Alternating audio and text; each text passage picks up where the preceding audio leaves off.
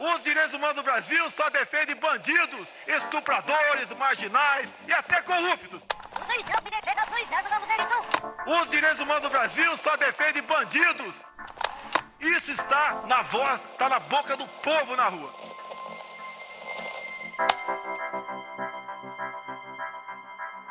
A gente vive num mundo polarizado e cheio de desinformação, em que todo mundo grita, mas poucos são ouvidos. É que a treta e o lacre são mais fáceis mesmo do que escutar com atenção e debater com respeito.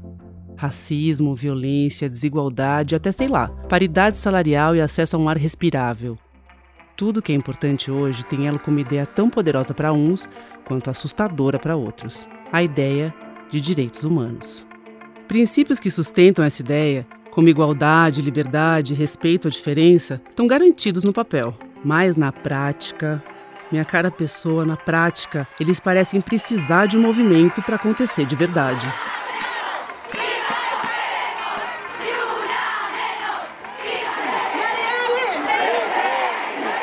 We are in the beginning of a mass extinction. How dare you!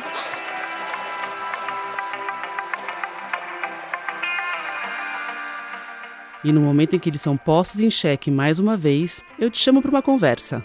A gente vai discutir uma das ideias mais básicas e ao mesmo tempo revolucionárias da história da humanidade: a ideia de que, mesmo diferentes, todas as pessoas têm direitos iguais.